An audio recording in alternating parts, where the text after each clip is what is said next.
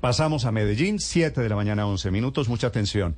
En Medellín, el alcalde va a ser, según la encuesta, según este resultado, y según el margen, Federico Gutiérrez. 63% de la intención de voto hoy está en Federico Gutiérrez, que le saca en una relación 6 a 1 más de 50 puntos porcentuales al segundo. Me parece que aquí eso está medio cantado, Martín. El segundo es Juan Carlos Upegui, candidato del alcalde Quintero. Este es el primo de mi esposa, a quien yo puse como candidato de mi partido político, ¿no? Con 11.2%, sí, señor. Y Corredor también es cercano a Quintero. Eh, Eso le iba a decir yo, que ¿No? eh, sumando entre Corredor y Upegui no suman el 20%, según esta encuesta. Sí. Eh, eh, estamos, Martín, a puertas de una derrota electoral Néstor. estruendosa para el alcalde de Medellín si se mantiene esta tendencia. Sí, digamos que la distancia es muy alta, muy grande y, hay que esperar, pues como le decía ahora, pero, pero sí hay una distancia muy grande aquí y en la ciudad de Barranquilla. Sí. Es que en Medellín, como en Barranquilla, el común denominador, eso está medio cantado. Va a ganar, Néstor. digo, salvo una sorpresa, Luis Ernesto, va a ganar en Medellín Fico Gutiérrez, ya fue alcalde, fue candidato presidencial el año pasado, y en Barranquilla, ya les voy a mostrar, va a ganar Alex Char, ya fue alcalde y también fue Hay, candidato presidencial el año pasado. hay que tener cuidado, Esos dos Néstor, están- con, con que eh, sí logren la participación adecuada, porque muchas veces ocurre que cuando un candidato tiene tanta ventaja, las personas La gente no se salen relaja y dice. ¿para qué salgo a votar? Entonces, digamos Ya que es- el reto de los que lideran con esas ventajas es lograr que efectivamente la gente salga y vote. La ficha técnica Claramente la tienen Medellín, ustedes a ya está- disposición en las páginas de Caracol Noticias, de Blue en Radio Blue Radio, porque vale la pena decir, por ejemplo, Luis Ernesto, que Upegui entre los de izquierda repunta un poquito. Es decir, Upegui es el candidato no solo de Quintero, sino De alternativa, digamos. en Medellín. Y De acuerdo, pero es, es imposible ganarle a Fico, un exalcalde, candidato presidencial que casi pasa segunda vuelta, algo parecido a lo que está pasando en Barranquilla, y es un fenómeno bien interesante. Varios exalcaldes van a volver, tanto exalcaldes como gobernadores del periodo pasado vuelven en esta pero alcaldía. no va a ganar, no va a ganar Fico en Medellín porque fue alcalde, porque fue candidato presidencial. No, es contra Va- Quintero. Va, va a Exactamente ganar eso iba a porque el, yo. el proyecto de división de Quintero, de enterrar a Medellín en una controversia interminable política, eso es lo que está haciendo Se lo va a cobrar la ciudadanía. La gente está muy molesta con Daniel Quintero. Yo creo que más que el, el triunfo de Fico es la derrota de Daniel Quintero, la, la noticia de esta encuesta. María Consuelo y Néstor, y, y oyentes y televidentes, eso se explica en el siguiente gráfico, que es la aprobación y la desaprobación del actual alcalde de Medellín, que es eh, proporcional a cómo les va a sus candidatos.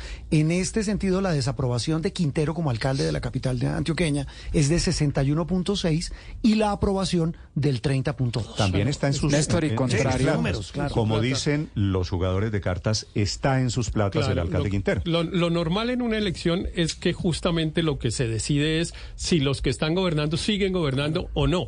Eh, eso no ocurre en todas las ciudades de Colombia. En este caso, sí, en Medellín de forma muy marcada y evidentemente la apuesta que ha hecho el alcalde Quintero parece ser perdedora. Con una pequeña Néstor, y contrario a Bogotá- y es que, Ya- ya voy, Daniel, y es perdón. que Juan Carlos Martín. Upegui tiene aún un conocimiento de 42%. Bajito. Puede, puede crecer mucho, mientras que Federico Gutiérrez tiene un 88%. Sí, pero iba a decir Martín, y además usted es de Medellín, a diferencia de Bogotá, en donde usted dice Claudia López no tiene candidato a la alcaldía. ¿Quién es el candidato de Claudia López en Bogotá? Usted dice, no, no, no sé. Posible que le guste alguno más que otro, pero ella no se la ha jugado por un candidato. En Medellín, el alcalde Quintero tiene un candidato. Y ese candidato está hoy apenas en el 11% de la intención de voto. Es decir, esto no será una genialidad mía decir, el alcalde Quintero está muy, muy derrotado viendo esta Y un- encuesta. un- un número, Néstor, se entiende eh, la- el, el comentario de Martín de que hay que tener cautela todavía porque faltan dos meses, pero en Medellín ya todo está, todo está muy definido y parece ser el único que parece no entenderlo es Juan Carlos Upegui que dice somos la La opción remontada, para derrotar al, al, al, uribismo. Sí, Daniel. Eh, parece que no se ha dado cuenta No, de que es la discurso- diferencia el 6 a 1. discurso, ese- es que eso es lo que es, es que yo creo que allí es donde tienen que reflexionar el discurso del ficouribismo, de uribizar esta campaña. Es, ese es el discurso que me parece que también en el fondo está un poquito derrotado. Y un Pero es dato, que en y un dato es adicional, Aurelio, para, para reforzar esa tesis de la- del, del pésimo momento de, de Quintero en Medellín y sus candidatos, es que viendo la medición que ha hecho Inbamer, y, y me corregirá Martín, en los últimos 25 años, es el único alcalde de Medellín que tiene el- esa calificación tan mala. Nunca un alcalde de Medellín había logrado esa. No, desaprobación eso- tan alta. No, de hecho, gestión. de hecho nunca un alcalde de Medellín había tenido más desaprobación que aprobación. Nunca, exactamente. Sí, los, los Néstor, paisas pero es suelen que- ser solidarios y gobernaban conjuntos y creo que ese es el proyecto político, el de la división, el que está siendo derrotado. Eh, Aurelio, lo invito a que vea, por otro lado, los principales pero- problemas para la gente en Medellín, porque allí se mete uno por primera vez que no solía estar. Aquí está inseguridad primero, desem- eh, 45.3, desempleo, pero se mete Empleo. también, no- Basuras. no está en el gráfico, pero está el tema de basuras, se volvió importante para los paisas porque han descuidado el tema de recolección de basuras, Martín. Sí, está casi el 10% de, en el tema de basuras y la falta de aseo. Y los otros temas son educación y Que, movilidad. que a Y- y diferencia de otras ciudades, Basuras eh, la atiende una entidad pública que se llama el Sirva, si no recuerdo mal, en Pero- Medellín, mientras que en las otras ciudades se han entregado en sí. Entonces, eh, es llamativo. Pero sí, pero Basuras, Basuras le acabó de entregar un contrato a Daniel Quintero al español Manuel Grau por 250 mil millones de pesos, tratando quizá de resolver. Néstor, pero con respecto a la encuesta, un pequeño detalle.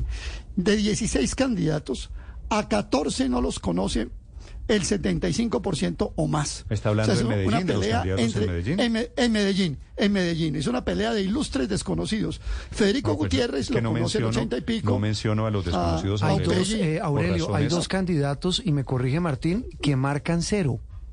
Sí. Candidatos No, es que- en Medellín, voy a leer los nombres pues para, para sacarlos de la Ilustres desconocidos. Eh, Hay dos candidatos Jaime, que marcan cero. Jaime Alberto Mejía, Carlos Ballesteros, Daisy, estoy leyendo de abajo para arriba.